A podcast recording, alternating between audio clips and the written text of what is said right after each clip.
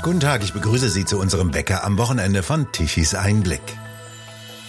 Wir merken es alle, es wird teurer, Lebensmittel werden teurer, die Energie wird teurer und die Preise für Strom, Gas und Wärme werden Anfang des kommenden Jahres noch einmal einen kräftigen Sprung nach oben machen. Und dies hängt nicht mit dem Einmarsch der russischen Armee in der Ukraine zusammen, sondern das ist schon seit längerem politisch so gewollt. Der Mensch, der derzeit auf dem Sessel des Bundeswirtschaftsministeriums sitzt, Robert Habeck hat auch kein Interesse dran, dass das Energieangebot erhöht wird und dass dann die Preise fallen. Es soll eine ganze Gesellschaft umgebaut werden. Eine Umverteilung des Vermögens in großem Stil soll staatlich durchgesetzt werden. Und Habeck soll die Interessen derjenigen durchsetzen, die diesen Umbau wollen. Die Idee der freien und sozialen Marktwirtschaft wurde aus dem Wirtschaftsministerium ausgeräumt. Das Porträt von Ludwig Erhard, dem Begründer der sozialen Marktwirtschaft, wurde aus dem Foyer des Ministeriums entfernt. Dafür zieht als neue Chefökonomin eine Frau ein, die als Europa-Chefvolkswirtin bei der Investmentbank Morgan Stanley und dann als Chefin bei dem weltgrößten Vermögensverwalter BlackRock Investment gedient hat. Wer also wird Gewinner des Umbaus der Gesellschaft sein und wer der Verlierer? Klaus Rüdiger May, Sie haben es vor kurzem in Tichys Einblick sehr anschaulich beschrieben.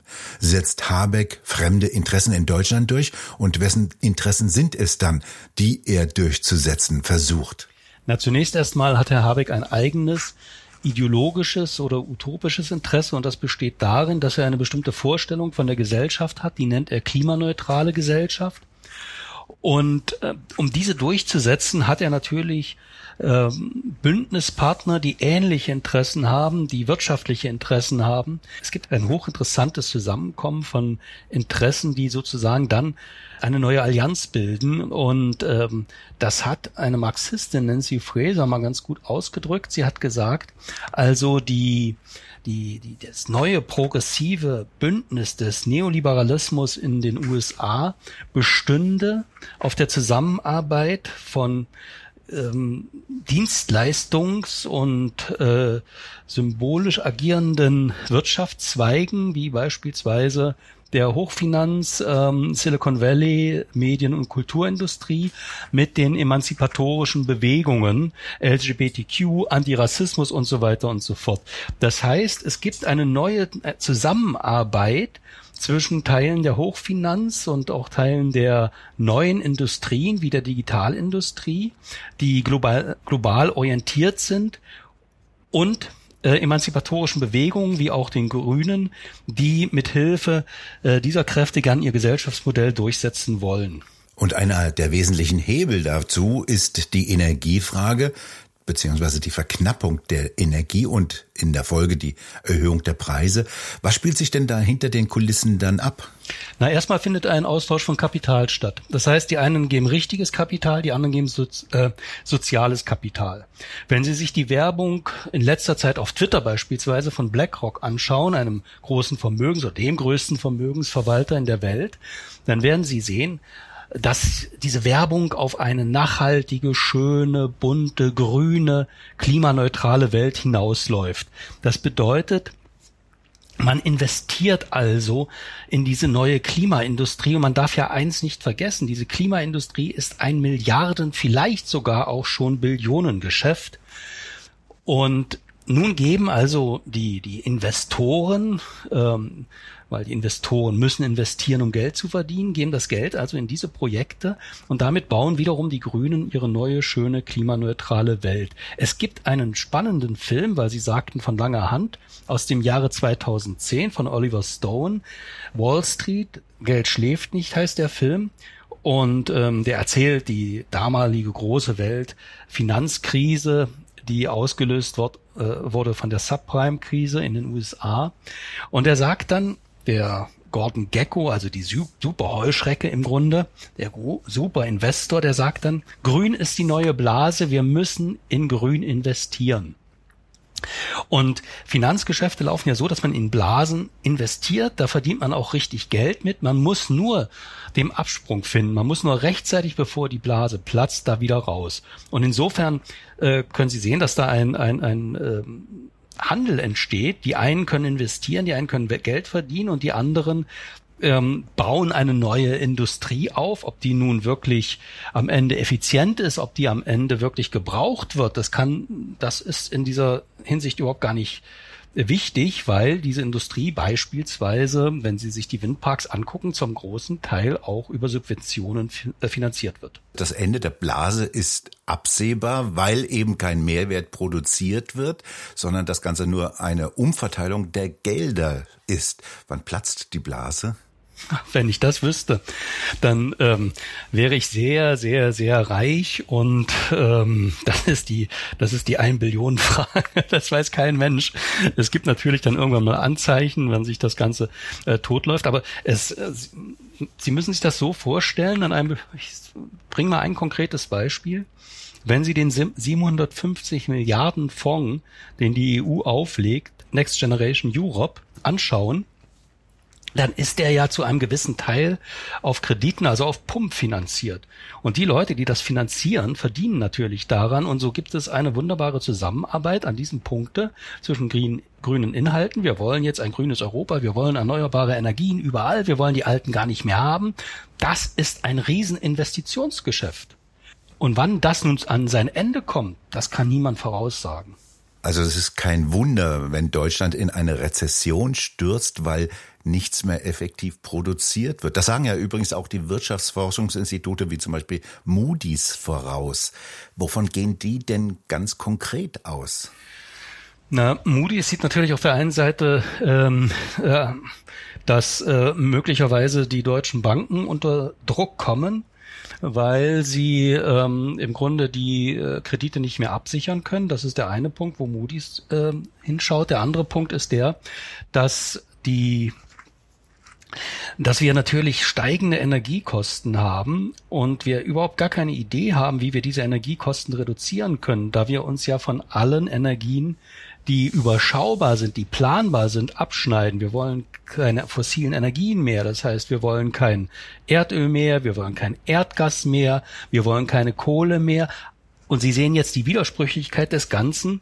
Wir wollen Windkrafträder, wir wollen sogenannte erneuerbare Energien. Nur wir wissen, dass hinter jedem Windrad, ich übertreibe jetzt, ein Gaskraftwerk steht. Sie können auch ein Atomkraftwerk dahinstellen, ist egal. Sie brauchen zur Grundlastsicherung auf alle Fälle ähm, herkömmliche Kraftwerke, die hoch und runterfahrbar sind, äh, im Verhältnis dazu, wie gerade die Sonne scheint beziehungsweise der Wind weht. Und also macht man die Ausnahme und sagt, ja, Gaskraftwerke können wir machen, wollen wir auch. Also Habeck hat äh, gerade eine Vereinbarung, noch keinen Vertrag, aber eine Vereinbarung geschlossen mit RWE, dass RWE jetzt viel mehr Kohle fördern darf bis 2030. Dann wäre Dafür werde man aber den Kohleausstieg von 2038 auf 2030 vorziehen und ähm, RWE soll dann drei äh, Gaskraftwerke bauen. Und man will die Zeit nutzen, um ganz viele Windparks äh, zu bauen und Stromtrassen vom Norden nach Süden und so weiter und so fort. Das Ganze hat nur zwei Haken. Der eine Haken ist, seriöse Berechnungen sagen, dass wenn man äh, vollkommen aus der Kohleverstromung aussteigt, und keine Kernenergie dazu nimmt, man zur Grundlastsicherung keine drei Gaskraftwerke, keine neuen drei Gas Gaskraftwerke benötigt, sondern 40. Das ist der eine Punkt. Der zweite Punkt ist, dass zur Stunde noch niemand weiß, wo das Gas eigentlich herkommen soll. Das Ganze ist ja eine Blase und diese Blase erinnert ja auch an die Häuserblase, die Immobilienblase ja. in äh, den USA. Äh, ist das vergleichbar? Es ist natürlich nicht vom, vom, vom Konkreten vergleichbar, weil die Dinge ja immer anders laufen und es waren damals nicht so viele Akteure mit beschäftigt. Jetzt haben wir ja eine Weltklimakonferenz, aber äh, es ist von der, von der, von der, letztendlich von der Grammatik, wenn man so will, einer Blase schon vergleichbar. Das heißt, es wird investiert, investiert, investiert und ähm, bevor es funktioniert eigentlich wie ein Pilotenspiel, nicht? Alle investieren rein, dumm ist nur der Letzte, der hineingeht in die ganze Angelegenheit. Und deswegen, deswegen kann man davon ausgehen, dass das eines Tages auch platzen wird, aber das sieht im Moment noch keiner. Im Moment ist die große Aufbruchsstimmung da. Im Moment ist, äh, beherrschen grüne Energien und äh, die Klimaindustrie alles und äh, man will auch alles dafür tun. Die Grünen kooperieren ja ganz ungeniert mit Vertretern von milliardenschweren kapitalistischen Konzernen, holen sogar deren Vertreter in ihre Ministerien, ebenso wie die von millionenschweren Umweltkonzernen wie Greenpeace. Haben die da keine Hemmungen mehr, keine Scheu, keine Scham? Nein, und zwar, ähm, also das aktuelle Beispiel ist ja, dass Elgar Bartsch ähm, die Grundsatzabteilung übernimmt, äh, Wirtschaftspolitik im, im Wirtschaftsministerium von Robert Habeck. Das ist die Abteilung, die letztendlich die Strategien und die Vorstellungen ähm, entwickelt, wohin sich Wirtschaftspolitik zu entwickeln hat, soll, was die neuen Herausforderungen sind und wie denen denen zu begegnen ist. Nur Frau Bartsch hat erst bei Morgan Stanley gearbeitet, einer großen Investmentbank, und dann hat sie für BlackRock gearbeitet, also sie kommt praktisch von BlackRock. Und ähm, nun muss man ihr da nichts Böses unterstellen, in keiner Weise, aber natürlich hat sie auch äh, vorher in dem in, bei BlackRock in dem Think Tank gearbeitet. Das heißt, sie hat Vorstellungen davon, wie sich eine bestimmte Wirtschaft entwickeln soll auf, finanzi auf finanzialisierter Basis, das heißt eben durch, dadurch, dass Investoren Geld geben. Und es gibt ein schönes Bild, es ist so schön, weil es so einfach ist, was einmal ähm, kein geringer als Klaus Schwab beschrieben hat in seinem Buch Great Reset. Und zwar sagt er, er stellt sich das so vor, so kommt man zu einer neuen Wirtschaft. Ähm, in einem Kohlekraftwerk äh, sitzen die Investoren mit den Eigentümern und sagen, wenn die jetzt nicht umstellen und äh, ganz grün werden, dann kriegen die kein Geld mehr. Und draußen protestieren Klimaschützer dafür, Aktivisten, dass diese neuen sauberen Energien äh, verwandt werden. In diesem Bild sehen Sie die, die Zusammenarbeit zwischen einer Klimabewegung und äh, von Investoren, die, die in einer grün, durch eine grüne Wirtschaft äh, Profit machen wollen. Vor allem muss man sich vergegenwärtigen, dass ja noch die alten Seilschaften funktionieren. Eine Elga Bartsch hat ja nicht alles hinter sich abgebrochen, sondern sie hat noch Verbindungen zu BlackRock. Ebenso wie die Jennifer Morgan, die Vertreterin von Greenpeace, die jetzt ja direkt im Auswärtigen Amt sitzt, die hat ja auch nicht ihre Seile abgekappt, sondern das sind direkte Verbindungen von milliardenschweren Konzernen direkt in die äh, Schaltstellen der Macht. Früher wären die Linken dafür auf die Barrikaden gegangen und hätten geschimpft. Wo führt das jetzt dann hin? Ja, meinen Sie, dass die Linken noch links sind? Ähm, es gibt ja die Vorstellung letztendlich der großen Transformation und die große Transformation geht auf einen Wirtschaftshistoriker namens Polanyi zurück, der mal geschrieben hat in einem Buch, das heißt auch die große Transformation, dass ähm, irgendwie das Wesen der kapitalistischen Gesellschaft eigentlich äh, Wirtschaft eigentlich darin besteht, dass man äh, es verändert habe, dass nämlich die Wirtschaft das Prim den Primat übernommen hat und die Politik nur der Reparaturladen für die Wirtschaft ist. Das ist die große Transformation. Das muss man verändern, zurückdrehen umdrehen. Das heißt, Politik muss jetzt wieder den Primat bekommen, über die Wirtschaft und die Richtung bestimmen. Und das hat Robert Habeck ja gar nicht äh, im Grunde so auch gesagt. Er hat gesagt auf dem Parteitag vor der Wahl 2021, wir, die Politik, die muss die großen Richtungen bestimmen. Und wenn die Politik die großen Richtungen bestimmt hat, ja, dann brauchen wir auch die Freiheit der Märkte und äh, die Kreativität des Unternehmertums, dass die Unternehmer und die Wissenschaftler und Techniker all das verwirklichen können, was wir uns so ausgedacht hat. Und die Ideengeberin wiederum von Robert Habeck, Mariana Mazzucato, hat das ausgedrückt. Ähm, indem sie sagt, es geht um die Mission. Wir haben die Vorstellung einer Gesellschaft. Wir planen von der Mission aus und auch Robert Habeck hat wortwörtlich gesagt, äh, wir planen von der Mission aus und ich füge dann jetzt hinzu, eben nicht von der Wirklichkeit. Planwirtschaft pur. Wo ist denn hier die demokratische Legitimation? Na, die demokratische Legitima Legitimation ist insofern äh, erstmal vorhanden, weil Robert Habeck ja für diese Politik gewählt worden ist. Das heißt, eine, äh, eine gewisse Anzahl von Wählern in Deutschland haben sich dafür entschieden, dass die Wahl so stattfindet und dass diese, dass die Grüne Partei so und so viel Stimmen bekommt, die FDP so und so viel Stimmen bekommt und die ähm, SPD so und so viel Stimmen und dann haben die nach ganz demokratischen Spielregeln eine Regierung gebildet. Also das ist alles äh, so gesehen äh, im Sinne der repräsentativen Demokratie komplett äh, demokratisch. Die Frage ist natürlich die, ob man das so will, ob man das so möchte. Und äh, die Frage ist die, ob sich jetzt demokratische ähm, Interessenvertretungen finden, die dagegen angehen und sagen, nein, wir haben ein ganz anderes Konzept. Und dann haben wir natürlich ein Problem mit der, ach Gott ja, mit dem Oppositionchen der CDU. Denn ähm, auch Herr Merz hat ja die Denkweise von ähm, BlackRock verinnerlicht.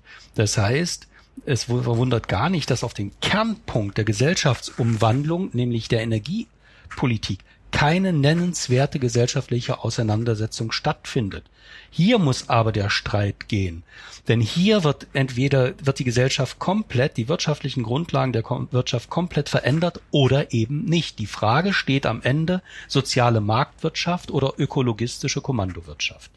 Es wurde kein Wähler gefragt, ob die Kernkraftwerke, ob die Kohlekraftwerke abgeschaltet werden sollen und Windanlagen hier aufgerichtet mhm. werden sollen.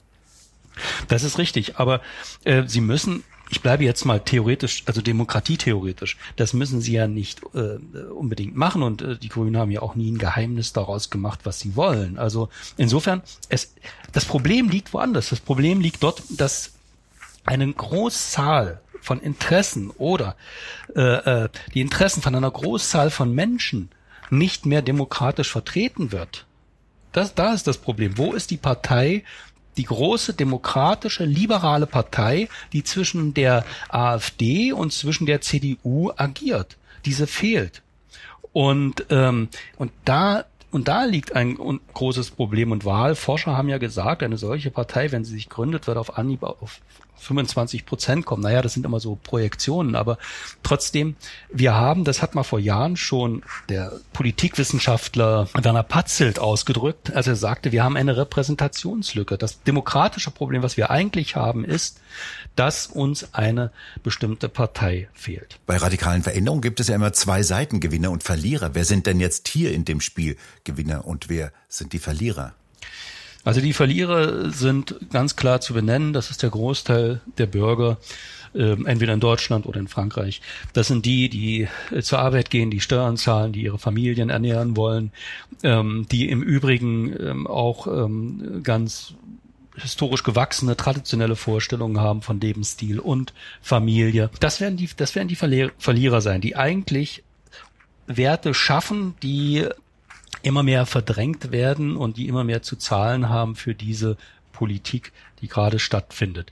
Die Gewinner ist klar, die Gewinner dieser Politik sitzen an der Wall Street, die machen märchenhafte Gewinne. Es ist ja auch kein Zufall, dass diese ganze Klimabewegung auf der einen Seite natürlich aus der alternativen Bewegung in Europa entstanden ist, aber auf der anderen Seite hat ja Al Gore ähm, der mal Vizepräsident war und ähm, der ja auch über bestimmte Fonds verfügt, hat ja angefangen mit dieser ganzen äh, in, dieser ganzen Klimaideologie sie salonfähig zu machen. Er hat finanziert, dass überall auch diese äh, Werbeveranstaltungen, Weiterbildungsveranstaltungen und so weiter und so fort. Er hat einen, einen großen Dokumentarfilm gedreht, um das zu platzieren. Und Sie werden sich wahrscheinlich auch noch daran erinnern, dass wir äh, bis 2007 im deutschen Fernsehen, im öffentlich-rechtlichen Fernsehen noch kritische Sendungen gesehen haben zur Frage Klima und Weltklimarat. Die sind völlig verschwunden. Wer Zeit hat, kann äh, in die, wie, äh, in, kann in, zu YouTube gehen und sich äh, alte Sachen hochladen. Da wird er profunde Kritiken finden. Und was die Presse betrifft, mh, mm, hat das so 2012 ist das Ganze gekippt. Wessen Interessen vertreten also die Linksgrünen? Wobei sie Umwelt- und Naturschutz ja nur vorschieben als Schutzwelle. Ja, das ist das Problem. Also ich sage Ihnen ganz offen, wenn die Grünen wirklich grün wären, wäre ich ein Grüner. Und sie sind es eben nur nicht. Sie haben aus der, sie haben aus der Umwelt, Umweltschutz, Klima, eine Ideologie gemacht und sie folgen dieser Ideologie. Nicht umsonst übrigens ist ein Kreisvorsitzender der Grünen ausgetreten, der von Flensburg, dem Wahlkreis von Robert Habeck, der gesagt hat, es geht denn doch gar nicht um den Umweltschutz, um den Naturschutz. Und natürlich ist das, der Aufbau von Windrädern ein eklatanter Schlag gegen den Artenschutz und gegen den Naturschutz. Und man muss keine keine Windräder äh, hinstellen und gleichzeitig behaupten, wir wollen keine Häuser mehr bauen oder keine keine äh, Einzelhäuser mehr bauen, Einfamilienhäuser mehr bauen, äh, weil wir die Fläche nicht versiegeln wollen. Das stimmt alles hinten und vorn nicht. Und ähm, was die Grünen aber antreibt, ist eben nicht Naturschutz, ist eben nicht Umweltschutz, ist eben nicht Engagement für Klima, was immer das auch sein soll, dieses Engagement, sondern es ist ganz klar der Bau, die Verwirklichung einer Utopie, einer neuen, wenn Sie so wollen, ökologistisch-sozialistischen äh, äh, oder wie Sie sagen, einer klimaneutralen Gesellschaft. Es läuft auf das, auf das Gleiche hinaus, einer Gemeinwohldiktatur bei der die großkapitalistischen Konzerne wie BlackRock kassieren. Ja. So, so funktioniert das Bündnis.